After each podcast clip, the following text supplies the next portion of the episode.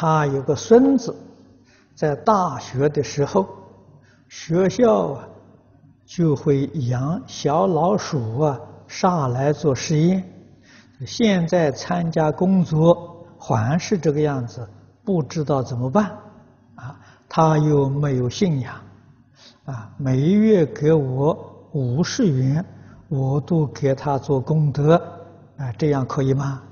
很好，你每一月把这个五十元给他放生，啊，最好了。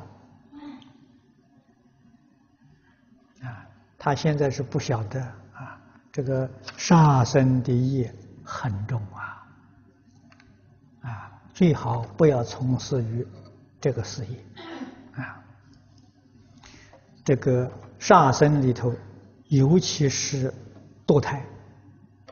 堕胎的罪过比什么都重，堕胎是杀人呐！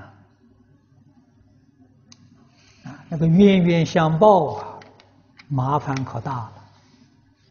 啊，你这个母亲怀孕，你怀的这个小孩，这个小孩为什么会到你家来呢？跟你家都有都有因果关系。啊，这佛在经上讲啊，啊，小孩跟父母的关系。报恩、报怨、讨债还债，这四种关系，没有这个关系他不来。如果他是来报恩的，你把他杀掉了，将来下一生结了冤仇，下一次来就报仇了。